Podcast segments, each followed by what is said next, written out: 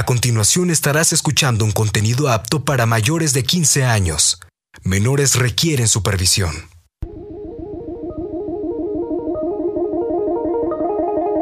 Tecnoverso.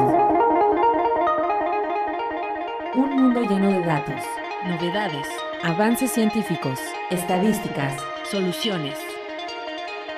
Tecnoverso. La relación dinámica entre tecnología y sociedad.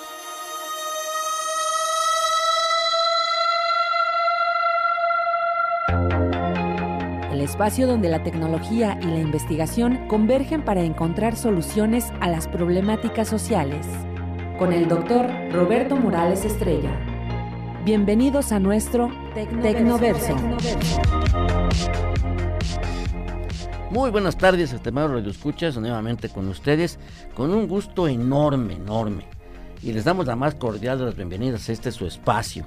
No se olviden que estamos en todas las redes sociales y en Spotify. Este programa ya mañana está en Spotify. Y recuerden que estamos, eh, nos pueden enviar mensajes al WhatsApp de este número, 771-242-3983. Ayúdenos, denos opinión, critíquenos, lo que ustedes gusten. Y quiero dar la bienvenida a nuestras invitadas. Claro, hoy tenía que ser puras mujeres. En, primero, en primer lugar a la maestra Dolores Martínez García, que ella es la coordinadora de la maestría en administración en el Instituto de Ciencias Económico-Administrativas, y a nuestra querida amiga Marisela García Montiel, que está haciendo una tesis muy interesante. Y también está con nosotros Susana López García. Eh, está también Noemí, Noemí Marlene, Marlech, Montserrat. Montserrat, Noemí Montserrat Villegas Acosta y Paola Pons Rodríguez. A, ellas les damos la más cordial las bienvenidas a este espacio pues de Tecnoverso que con este nombre pues eh, ampliamos otro y sobre todo en un tema tan interesante ahora. Fíjense, apenas en 1893 Nueva Zelanda fue el primer país que concedió el voto a la mujer. O sea, la mujer era, pues más que relegada. Yo les recomiendo hoy un libro de Ildefonso Falcones que se llama Esclava de la Libertad. Eh, es su, último libro de Ildefonso. Que todos los demás están mucho, muy interesantes, desde La Reina Descalza, La Mano de Fátima, Los Herederos, El Pintor de Almas, eh, y, ah, bueno, la primera que fue Catedral del Mar, y, luego, y este último que es la, la, um, esclava en libertad. Pero nuestro país, fíjense, esto fue en 1893 cuando Nueva Zelanda eh, pues reconoce el derecho al voto a sus mujeres en ese país. Y México, pues al fin y al cabo haciendo gala del machista, fin que yo no había nacido en ese entonces, fue en 1947 cuando concedió el voto. Pero por eso hoy las mujeres que ya han despertado, dicen algunos, será cuestión de hacer alguna, algún análisis más profundo, que ahora que la mujer reclama más sus derechos y que ya no es, ya no está atada como antes. Hay un libro por ahí interesante que, que se llama Las mujeres que aman demasiado. Un libro como de, de ayuda no muy me gusta, pero a final de cuentas hace ese planteamiento. Pero antes las mujeres, pues eran las adaptaban al hombre y decían, primero Dios y hombres lo que decían, pues, pues hoy no. Hoy ya las mujeres eh, protestan, responden y si te gusta, dicen no, ahí te ves. Y qué bueno, qué bueno que sean así. Qué bueno, o sea, sé que algunos conservadores, algunos, eh, pues por no decirles otro término, pues se oponen a eso, pero la mujer no es plato de segundo, eh, no es plato de segunda mesa, ni tampoco es la escopeta que está atrás. La mujer es eminentemente creativa. La mujer es la más fuerte en lo que se refiere a soportar el dolor.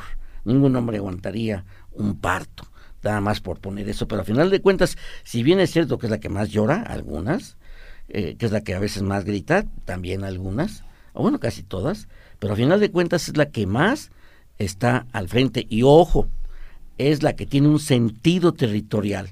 La mujer ve su casa, ve su territorio. Recordemos que la mujer fue la que descubrió la agricultura y empezó a domesticar animales de corral. Y ahí entre ellos, como decía ah, esta escritora eh, de Beauvoir, que es el, el, varón domado, ¿no? Es un libro que ya hace mucho que lo leí, pero todavía me acuerdo de, ese libro porque es genial ese libro, sin lugar a dudas.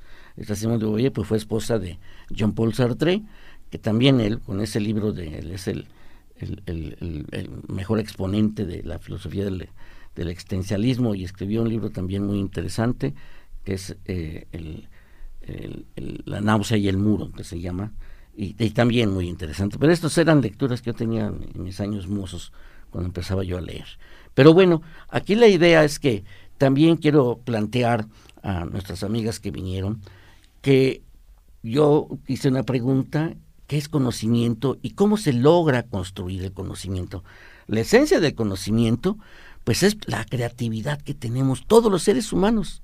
Todos los seres humanos tenemos conocimiento y ese conocimiento nos identifica y tenemos que vincularlo al sentido humano, si no, no. Si no perdemos esa personalidad humana. ¿Por qué? Porque el conocimiento es un constructo social. Sin conocimiento ni la asociación que esto nos lleva, simplemente no hubiéramos existido como especie humana. Eh, José Ortega y Gasset, este filósofo español, habla de que el hombre y sus circunstancias, pero la, esencia de las circunstancias es el grupo, el ser humano como grupo, y también el de hablaba la técnica. Sin la, sin la técnica, el ser humano, o sea, la tecnología, no sería lo que es. Y veamos, hoy en día la tecnología pues está amenazando a superarnos, pero todavía no hay una máquina, no hay una inteligencia artificial que tenga todas las características de nuestro cerebro, de este billón de neuronas que tenemos, que se han traducido en los robots, se han traducido en, en, algoritmos. Nosotros tenemos nuestros algoritmos bioquímicos, con nuestras neuronas y nuestro proceso, pues es la sinapsis. Entonces, esto nos lleva a, precisamente a, entender que el, aprendizaje, el aprendizaje se fundamenta en la retroalimentación y en los errores.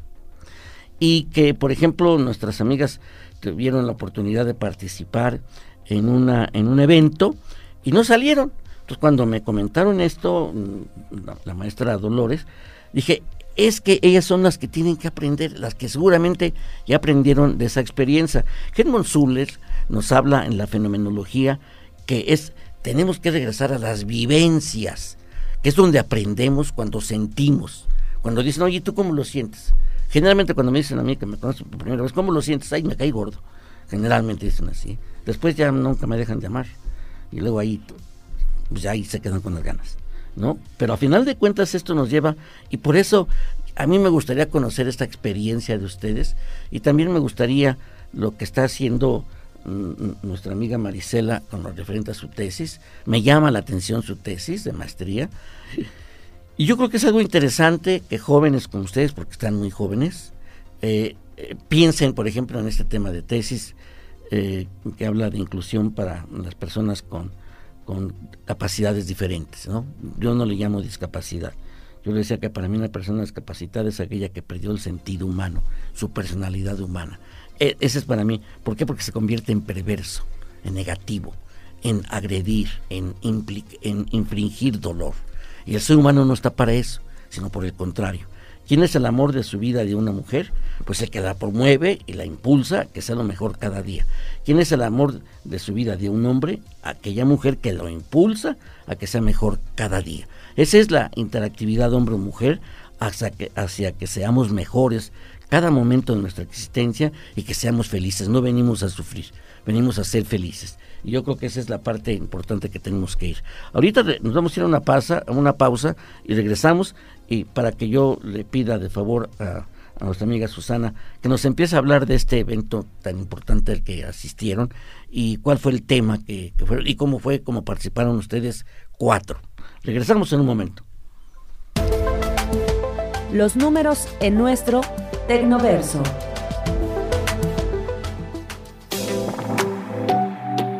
De acuerdo con un estudio elaborado por la Organización para la Cooperación y el Desarrollo Económico, la tasa de mujeres con estudios de educación superior en México es de 20.3% de entre 25 a 64 años, cifra inferior al 36% observado por el OCDE como promedio.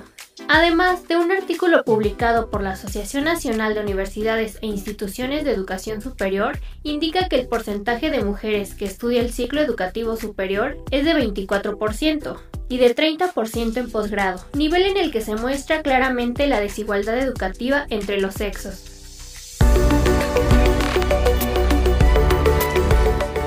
Tecnoverso. Regresamos. Ideas, soluciones, investigación y sociedad en Tecnoverso. Continuamos.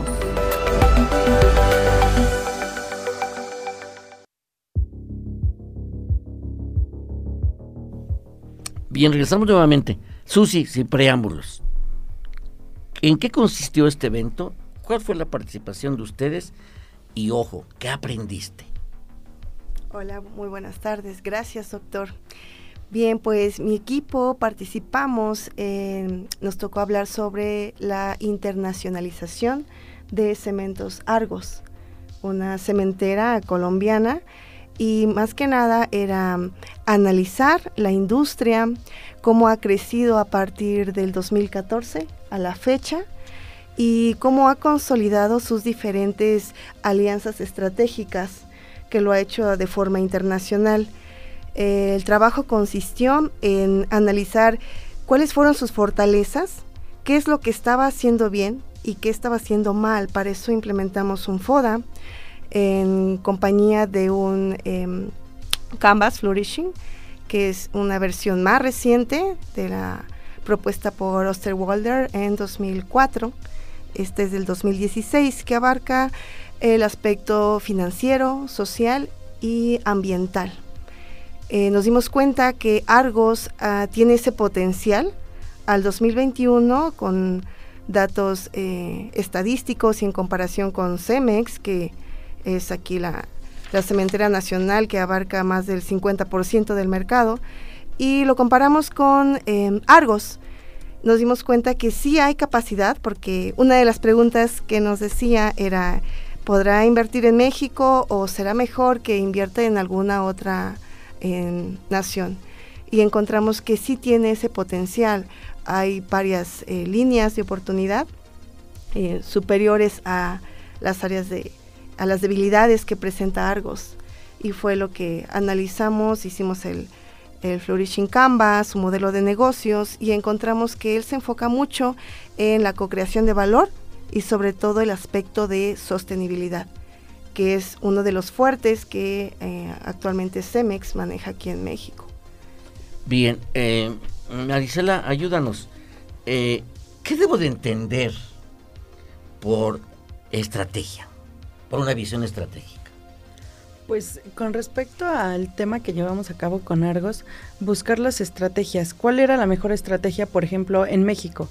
Eh, tan solo en estrategia local, si realmente le funcionaba, en qué parte o qué posición de la República Mexicana le convenía por estrategia de distribución establecerse, de por qué decidimos en ese momento si sí o no podía establecerse, nosotros en ese momento dijimos que sí, ya que hicimos un análisis lineal en el cual dijimos que tenía un 5% de ventaja y de crecimiento por cada año que Argos estuviera en la República Mexicana. De igual manera establecimos que pues por estrategia es algo muy importante la zona en la que ellos se pusieran. Bueno, el alma de la estrategia, ¿qué debemos de entender? Susi o Marisela, se los dejo a ustedes. ¿Qué debemos de entender? ¿Cuál es el alma de la estrategia? Buscar la mejor opción. No. ¿No? No. El alma de la estrategia, por eso, es la inteligencia. La inteligencia es información. Bueno. O sea, es un proceso. Si no hay información, no hay nada. ¿eh? Fíjense, Lorenzo Zambrano, que fue el director, ya falleció, el, CEO, fue el CEO de, de, Cemex. A mí me tocó evaluar Cemex cuando era yo evaluador del Premio Nacional de Tecnología, que ellos ganaron el Premio Nacional de Tecnología. Y ellos tenían dos áreas, una de inteligencia de mercados y otra de inteligencia tecnológica. A partir de ahí generaron un modelo de negocio ya con el SG, o sea, que es eh, el entorno sustentable y la gobernanza de esto, ¿sí? Hoy, y sobre todo las, las cementeras no pueden estar sin, sin esa característica de la sustentabilidad y ojo, el sentido social, que es la inclusión. ¿sí? Esta, esta empresa que es la líder a nivel latinoamericano y tenía como estrategia, aparte de tener toda la información, para tomar decisiones. Estrategia es la toma de decisiones. ¿Para qué?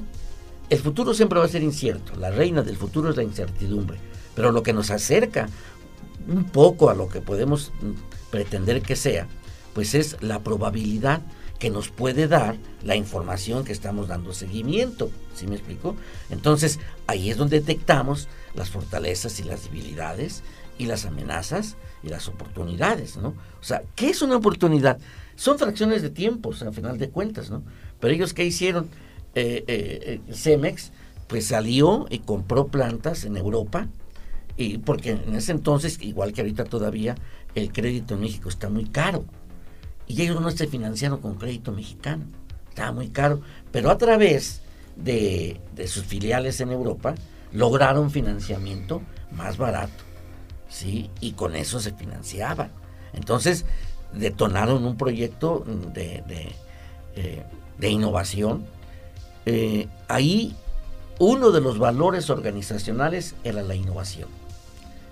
¿Y qué significaba para ellos la innovación? Era una actitud. ¿sí? ¿Qué hice bien para hacerlo mejor? ¿Qué hice mal para hacerlo bien? ¿sí? Y los procesos de calidad, considerando la combinación de Yuren con, con, el doctor Deming en su modelo reactivo, que es donde tiene la parte de la epistemología, el conocimiento como parte de los procesos de calidad. No nomás es el cumplimiento del ISO, que está bien, pero no es todo. Entonces la parte fundamental es mm, ubicar al ser humano, al trabajador, como el elemento fundamental de creatividad. Tú tienes que crear, ¿sí? Entonces ellos tenían una semana que le llamaban, y hay muchas empresas que así lo tienen también, eh, eh, este, para que se presentaran proyectos creativos. Primero es la creatividad, innovación es cuando ya está en el mercado. Un producto, una patente no es innovación. Una patente es creatividad y si no se explota y no se acepta en el mercado, no es innovación. ¿Ok? Entonces, esto es lo que tenemos que entender. Si hablamos de inclusión en cuestión de innovación, tenemos que ir revisando este tipo de conceptos, ¿no? Pero al final de cuentas, ustedes, la experiencia que adquirieron en cuestión de conocimiento, ¿cuál fue, Susi? Ok. Pues más allá de analizar eh, una industria como tal, encontramos áreas de oportunidad para nosotros, al igual que fortalezas y debilidades, ¿no? Fue más como un trabajo en, equipo en el que visualizamos en qué estábamos fallando. Eh, posiblemente fue en, la optimización de tiempos, em, algunos detalles de redacción y en cuanto a contenido, pues todavía tenemos nuestras dudas realmente porque consideramos que hicimos un buen trabajo nos, sentíamos, nos sentimos orgullosas de lo que realizamos y es como eh, cuando vimos ya el día de la premiación, los primeros lugares, pues sí, efectivamente realizaron un buen trabajo. Sin embargo, no demeritamos el trabajo que como equipo hicimos y fue algo que nos llevamos para la vida, el poder, eh, el que encontramos entre nosotras esa eh, capacidad y habilidades para desarrollar cierta parte del proyecto que nos fue asignado durante cinco horas. Y ese trabajo es como que algo que nos llevamos para toda la vida, eh, el hecho de que logramos trabajar en equipo. Eh, eh, eso es la parte importante porque pues, reiteramos, el conocimiento es un, es, es un, es un constructo social. Entonces la experiencia que se ha adquirido es cómo poder trabajar la creatividad colectiva eh, a eso se le llama sinergia. No es lo mío contra lo tuyo, ni lo mío más lo tuyo. Es lo mío y lo tuyo para descubrir cosas nuevas, para construir conocimientos nuevos. La ciencia se ha avanzado, se, se, eh, superan las teorías primarias y una cosa es la teoría, otra cosa es el, prototipo o el conocimiento logrado. Pero ese conocimiento, cuando se enfrenta a otras circunstancias, porque ese fue obtenido en circunstancias específicas viene la parte de Poppers, de la falsación. O sea, a ver, la, evidencia obedece a una etapa, a una circunstancia y a una, un instrumento específico. Ah, pero fíjate que hay otra. Por ejemplo, para, para la edición de genoma, pues está el CRISP que, es, que son repeticiones palindrómicas, pero también está la inteligencia, hay dos inteligencias artificiales para leer las proteínas también en el genoma. Son dos tecnologías, dos microtecnologías diferentes y que tienen implicaciones distintas. Y los científicos ocupan una u otra, pero no todos saben usar la misma. O sea, ¿se me explicó? Entonces, bajo el mismo fenómeno del genoma, o sea, todavía el genoma, el genoma todavía no lo tenemos descifrado de manera completa. Y, pero sin embargo, esto nos lleva porque la base fundamental son de, la, de la vida son de las células, son las proteínas. Entonces, esta, estas estas eh, microtecnologías basadas en inteligencia artificial, pues son geniales, definitivamente, ¿no? Y esto es la base de otro conocimiento, se tiene que superar ese conocimiento. Yo me pregunto, Marisela, si esta experiencia que ustedes tuvieron les sirvió ahorita para la práctica que están haciendo, para tu test que estás haciendo, y cómo van a terminar o sea, ¿qué papel va a jugar esta experiencia en el término de su maestría? Pues en lo personal sí nos sirvió. Para empezar, yo creo que hay uno de los temas muy importantes que tocamos, que es el capital humano. Como capital humano, nosotros supimos trabajar y trabajar bien. Antes de eso vimos cuáles son nuestras debilidades, cuáles son nuestras amenazas, qué es lo que podemos mejorar y qué es lo que podemos aportar. De ahí cada quien se distribuyó el trabajo y vimos tiempos, cada quien cierta actividad y al final pues sí, en nuestro trabajo de tesis en lo personal nos ha ayudado porque hemos sabido optimizar tiempo, mm, buscar de manera mejor, eh, con respecto a referenciar en el formato que nos solicitan, mejoramos un poquito, redacción de igual manera y nos damos cuenta que todo lo que nos van enseñando en clases, así sea de capital humano, de finanzas, de todas las estrategias de innovación, todo lo llevamos a cabo. Nada más que hay que ver el enfoque que se le da respecto a la industria o la investigación que se lleva a cabo como dice, son conceptos totalmente diferentes y nuevos que podemos ir adaptando dependiendo lo que necesitemos y lo que va surgiendo con respecto a cada investigación y lo que está surgiendo ahorita actualmente.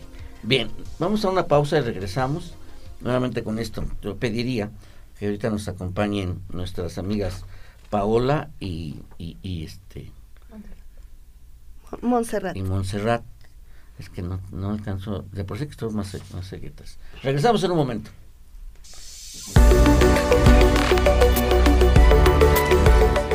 Tecnoverso. Regresamos.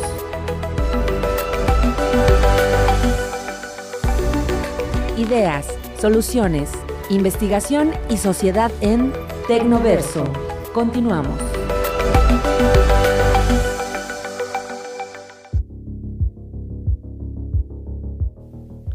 Bien, regresamos y en este bloque está con nosotros eh, Montserrat Villegas Acosta y Paola Pons Rodríguez. Y yo quisiera que eh, hablaban de un modelo de Canvas. Pero hay un modelo de Canvas muy interesante que se llama modelo de Canvas francotirador. Ya los otros están obsoletos, ¿eh?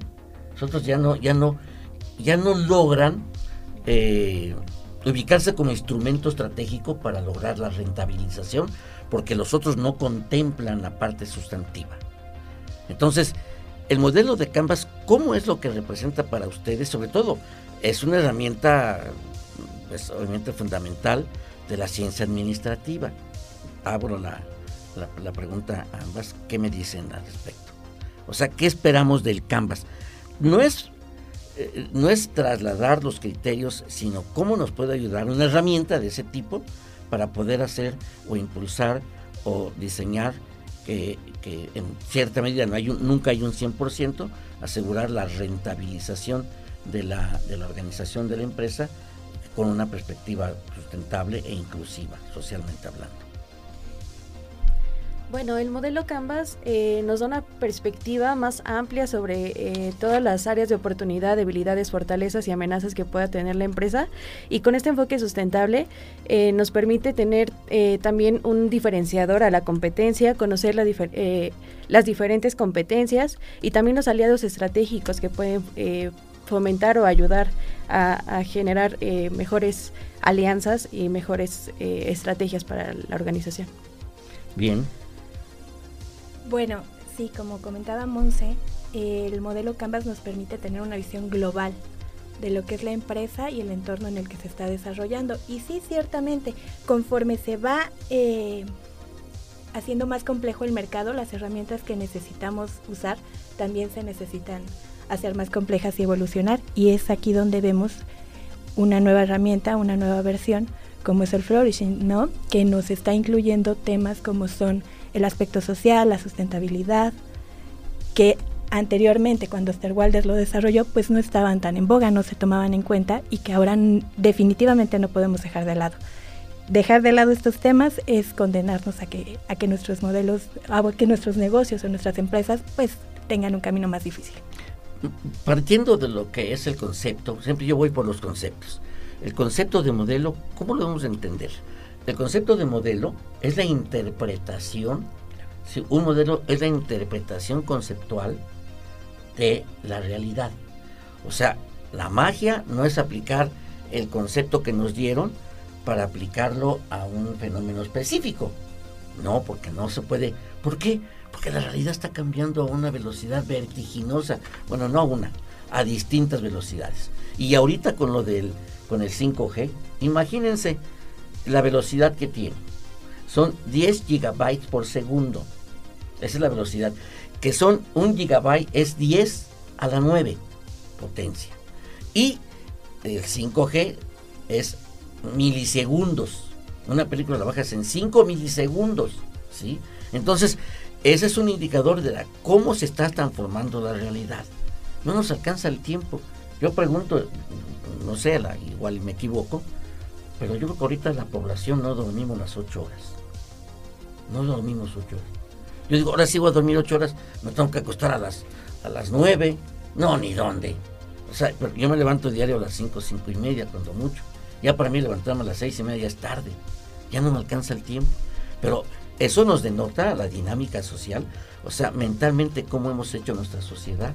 Entonces, no podemos aplicar una teoría que fue generada en, una, en un momento y unas circunstancias diferentes a lo que estamos viviendo.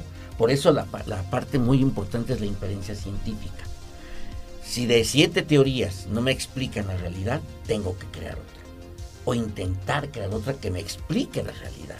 Y entonces es así como el conocimiento se está logrando a partir de los fenómenos que estamos observando y verificando con la información que captamos. Por eso la información es inteligencia, porque ya tomamos la información, la captamos, identificamos fuentes primero, la captamos la información, viene la analytics, la analizamos y entonces vienen dos productos, las alertas y los reportes que nos dicen, ok, oye, aquí estos elementos. Y ya la responsabilidad directa del tomador de decisiones. ¿Qué hacemos? Porque puede tomar una decisión y puede ser a corto, la, estrategia generalmente es a, a, mediano y largo plazo. Entonces, podemos equivocarnos, puede ser esa equivocación o puede ser como un cambio abrupto. ¿Quién, tenía programado la guerra de Ucrania? ¿Y que eso nos iba a generar una inflación mundial? Pues no, ¿verdad? Entonces, hay elementos, y eso en la parte sociopolítica o geopolítica, de ahí que lo de la inteligencia económica, eh, porque hoy todos los fenómenos están interrelacionados. Entonces, una, una tesis no debe de ser un instrumento burocrático para, para cumplir con obtener un, un grado. No, y más ahorita, tenemos que ir documentando adecuadamente y aplicar el antiplagio para que no caiga en lo que se está ahorita. Es muy importante, ojo, ¿cuál es la base de la integridad académica? No es aplicar el antiplagio, no, es el valor humano de hacer bien las cosas. A veces no sabemos, como decían los alumnos que les pregunté cuando se empecé a dar la integridad académica, y me dice, profe, es que nosotros copiábamos y hacíamos, pues todo lo transcribíamos y pensábamos que estaba bien. O sea, no saben, no sabían que estaban actuando indebidamente. Fíjate, así sucede cuando no tenemos la información adecuada o los valores formados. Ahorita los valores están cambiando mucho, ¿no? Entonces tenemos, por ejemplo, muchos ya, ya están ocupando el chat GPT, porque nos da textos y nos da, le preguntamos y nos dice, sí, pero el chat GPT no te da fuentes no, no ve fuentes. Sí te y te contesta y, y, él mismo dice, no es confiable. No es confiable, porque ellos están, tienen una base de datos, es un algoritmo que interactúa. Entonces, esta parte tecnológica, la cual ustedes están muy jóvenes y ya nacieron tecnológicos en este sentido. O sea, ¿cómo ven la tecnología en sus, en sus procesos cognitivos? No solo con la tesis, sino ahorita que ustedes están pues ya próximos a terminar la maestría. ¿Cómo se sienten? Ya terminaron su maestría y decir, oye, la parte tecnológica, ¿cómo nos está impactando? A una velocidad que a veces es tan fuerte la velocidad, pues eh, eh, a, a, nivel de casi de la imaginación, que no nos damos cuenta. Y hacemos muchas operaciones digitales que antes no las hacíamos. Pero esa no es la digitalización. La verdadera digitalización es concebir la eficiencia y aplicarla para poder rentabilizar o bien generar mejores productos que satisfagan necesidades. Ese, ese es el elemento fundamental de lo que es la parte económica. ¿Cómo ven el fenómeno tecnológico en ustedes? Bueno, creo que la tecnología ahorita nos permite eh, recabar conocimiento y no solo como de, de, manera mundial, a gran velocidad. Podemos eh, tener eh, el conocimiento de muchas investigaciones a nuestro alcance, cosa que antes no se permitía y que ahorita también exactamente creo que debemos de actuar con honestidad en cuanto al conocimiento que brindemos y que estamos buscando eh, brindar y, y proporcionar eh, con esta parte de nuestras investigaciones que estamos realizando. Eh, creo que es fundamental el hecho de eh, crear conocimiento que pueda aportar a la sociedad. Exacto, porque esto es muy importante, por ejemplo, lo plantea este Canvas francotirador. La parte fundamental es la propuesta de valor, pero el valor no solo es la rentabilización monetaria, el valor para los accionistas sí es monetario, pero el valor para los, ah, para los eh, eh, consumidores es generar bienes satisfactores. Ojo, ahí es bienes de uso que satisfagan sus necesidades, ahí entra la ética, ¿no? que ahorita tenemos en alimentos pura chatarra que, que nos enferma, ¿no? Y hay tantos comerciales de eso que vale la pena escucharlos. Y también generar valor para el propio entorno, para los trabajadores. O sea, ahí el valor en los trabajadores es el trabajo digno, no, es el trabajo decente y el salario digno que estableció la Organización Internacional del Trabajo.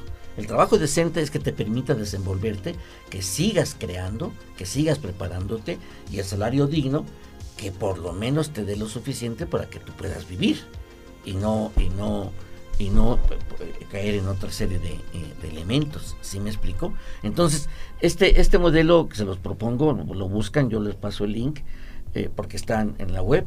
Eh, eh, este tiene como propósito, le mencionan que es una metodología de, innovación en 360 grados y tiene tres capas de indicadores clave, que es el centro, que es el consumidor, que son las, los, los, ingresos, los planes de innovación, ojo, los planes de innovación y competitividad, considerando que competitividad es la capacidad de velocidad de innovar para competir de crear para competir. Eso, eso no lo dije yo, eso es vigente y lo dijo Schumpeter. Y la otra es eh, otra estrategia, que son estos indicadores de negocio dependen de condiciones y factores externos en los cuales la organización productiva tiene poco control, lo que no está en nuestro control. Y, la, y es la mayoría de las cosas, ¿no? Entonces, esta propuesta de valor es tanto los trabajadores, para los accionistas, para los consumidores y para el entorno, que esa es la gobernanza de la sostenibilidad, que incluye la sustentabilidad eh, en, el entorno. Y ahí entra, esto se puede combinar muy bien con lo referente a la economía circular. Regresamos en un momento a nuestro último bloque. Soluciones a través del Tecnoverso.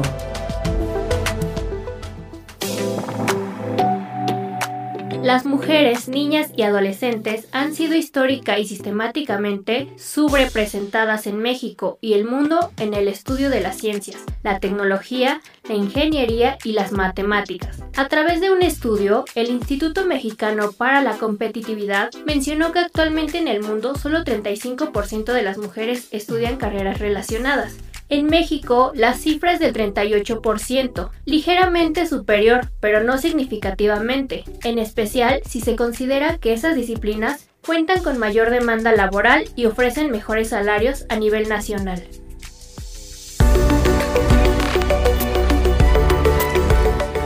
Tecnoverso. Regresamos. Ideas, soluciones, investigación y sociedad en Tecnoverso. Continuamos.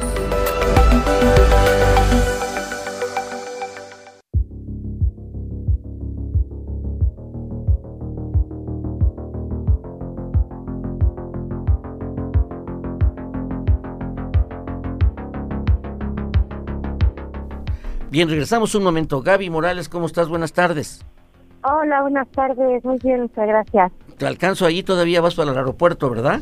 Sí, sí, sí, ahí vamos en camino, pero todo muy bien. Mira, pues con, motivo del Día de la Mujer, aquí están ahorita cuatro eh, cursan, que están cursando la maestría, cuatro maestrantes, mujeres, todas ellas, ya eh, tres son nada más, y están trabajando. Yo les decía que tú eres un vivo ejemplo del trabajo, pues a distancia, se puede decir, eh, que eres fundadora de una, una, empresa eh, que se llama GoTo, que eh, hace intercambios. Pero cuéntanos, ¿cuál es tu experiencia trabajando a distancia? Que tú trabajas para una empresa, tengo entendido, que está en Canadá. ¿Cómo la ves? Sí, bueno, pues mi, en mi experiencia, yo desde hace más de 10 años he estado trabajando en remoto. De hecho, gracias a la pandemia, pues esto nos ha ayudado a que la gente también se adapte a este tipo de trabajo, ¿no? Antes era era muy extraño que aceptaran una reunión virtual, que, que se tratara todo vía telefónico o vía email y ahora es ya una forma de hacerlo, es incluso un requisito para muchas empresas como en la que ahorita yo colaboro, que es un colegio canadiense, entonces eh, afortunadamente esta virtualidad aporta distancias, aporta eh, eh, recursos y más y también los optimizan, ¿no? Entonces, eh, eh, hoy en día, pues todo el mundo está conectado y finalmente tenemos trabajos nuevos, nuevas formas de trabajar en la que antes pues no teníamos pensado, ¿no? Entonces, gracias a eso, eh, creo que yo desde mucho antes estaba en este tipo de, modalidad y, y, ahora pues se, se refuerza y se confirma. Muy bien, pues ya no te quito tu tiempo que llegues bien al aeropuerto y te vaya bien en tus viajes, que vas a visitar varios países, ¿no? Sí, justo ahora vamos a hacer la promoción de esta movilidad estudiantil en, Ecuador, en Perú, y, vamos a estar también platicando con estudiantes eh, de esos países. Muy bien, pues que te vaya muy bien, buen viaje y enhorabuena. ¿eh? Te mando un abrazo. Gracias y felicidades a todas. Gracias. Bye. Bien. Maestra Dolores. ¿Qué opina? ¿Cómo ve esto su gente? Doctor, pues antes que nada le agradezco la oportunidad que siempre nos ha dado a los alumnos de la maestría en administración en venir y compartir sus experiencias. Y bueno, un día como hoy, 8 de marzo, no podía faltar el tener aquí a grandes mujeres, eh, aparte de ser eh, maestrantes, son mamás, son amas de casa y bueno, eh, ellos son, ellas son un gran ejemplo de que las mujeres están, estamos luchando por tener mejores oportunidades, estamos luchando por eh, tener un mejor lugar en la sociedad, pero también quiero retomar algo que usted menciona mucho, doctor Morales, esa parte humana. Eh, de nada nos sirve tener gente muy preparada, tener gente con títulos, si dejan de lado esa parte humana que hoy en día la sociedad hace mucha falta. Entonces, para mí es, es un orgullo contar con este tipo de, alumnos. Eh, en todas las generaciones que tenemos, hoy en día están eh, vigentes 13 generaciones, más del 80% son mujeres. Está ahorita por iniciar el curso propedéutico para la catorceava generación y entonces para mí es, es muy eh, satisfactorio eh, dar este tipo de, noticias al auditorio, ¿no? Que la maestría cuenta con mujeres eh, muy capaces, con mujeres que quieren cambiar eh, una sociedad y con mujeres que quieren seguir en pie de lucha por tener mejores condiciones, no solo laborales, también a nivel social. Bueno, el conocimiento es el único placer infinito, dice Maestra Yogananda, y me gustaría rápidamente, en un minuto, este, Paola, que, nos des tu experiencia en la Universidad Autónoma de Estado de Hidalgo. Bueno, mi experiencia siempre ha sido grata. Yo soy egresada desde preparatoria y licenciatura y la oportunidad que nos da el conocimiento, cómo nos expande este horizontes y la visión, no tiene precio. Muy bien. ¿Y Montserrat? Eh, creo que yo igual tengo la, tuve la dicha, tengo la dicha de haber estudiado desde el bachillerato en la universidad y la universidad nos brinda una gama tan amplia de oportunidades que creo que debemos de aprovechar. Muy bien, Susi, dinos. Un placer también eh, terminar la licenciatura en turismo. Eh, ahorita pues estamos a pocos meses de terminar la maestría en administración y es ese cúmulo de oportunidades y horizontes que nos da a conocer la máxima casa de estudios. Muy bien, y bueno, nos falta nuestra amiga eh, Marisela. Sí, pues como, le, como comentan mis compañeras, como comentan mis compañeras, es un gusto, es un placer el poder estar en esta máxima casa de estudios y como dicen, el apoyo total de directivos, de docentes, de coordinadores, de compañeros, es un ambiente favorable para cualquier persona, como mencionan. Los valores están a flor de piel, la inclusión se toma mucho en cuenta, esa parte humana está lo que es en la parte de la universidad, es maravillosa. En verdad es algo que disfrutamos como alumnos de esta máxima casa de estudios. Bien, pues yo les agradezco eh, a ustedes, Marisela García Montiel, Susana López García, Montserrat Villegas Acosta y Paola Pon Rodríguez, su presencia y a usted, maestra Dolores Martínez García, coordinadora de la maestría en administración en el Instituto de Ciencias Económico Administrativas. Le agradezco infinitamente pues que nos eh, acerque a gente que está comprometida con su futuro, que está comprometida con nuestra universidad y que está comprometida con los valores humanos, que es lo que nos distingue. Y pues ya únicamente agradecería que diera un mensaje para los jóvenes a que quieran estudiar esta maestría. Bueno, los invito. Eh, la maestría en administración ha tenido grandes logros. Hoy eh, escucharon a estas grandes mujeres, pero también tenemos alumnos que han realizado movilidad internacional. Tenemos alumnos que han ido a Alemania, tenemos alumnos que han ido a Francia, a España. Hemos tenido la oportunidad de recibir también alumnos de Alemania. Eh, tuvimos la oportunidad de tener con el primer alumno internacional, fue un alumno de Colombia.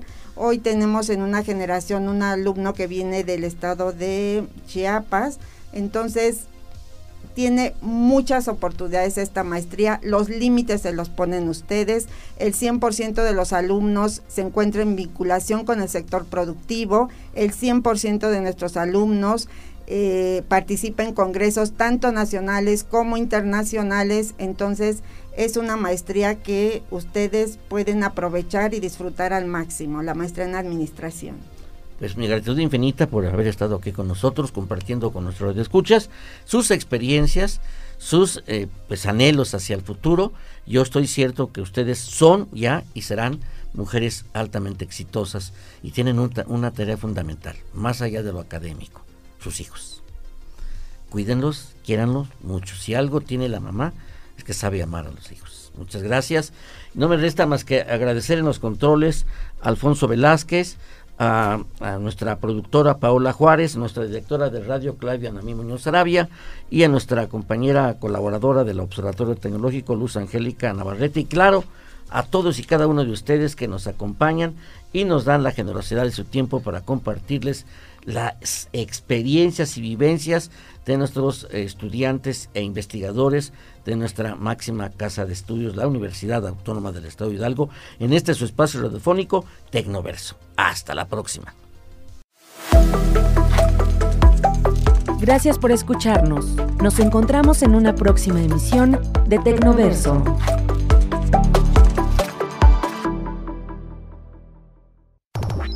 Esta es una producción de Radio UAEH Pachuca para el Sistema Universitario de Medios Autónomos.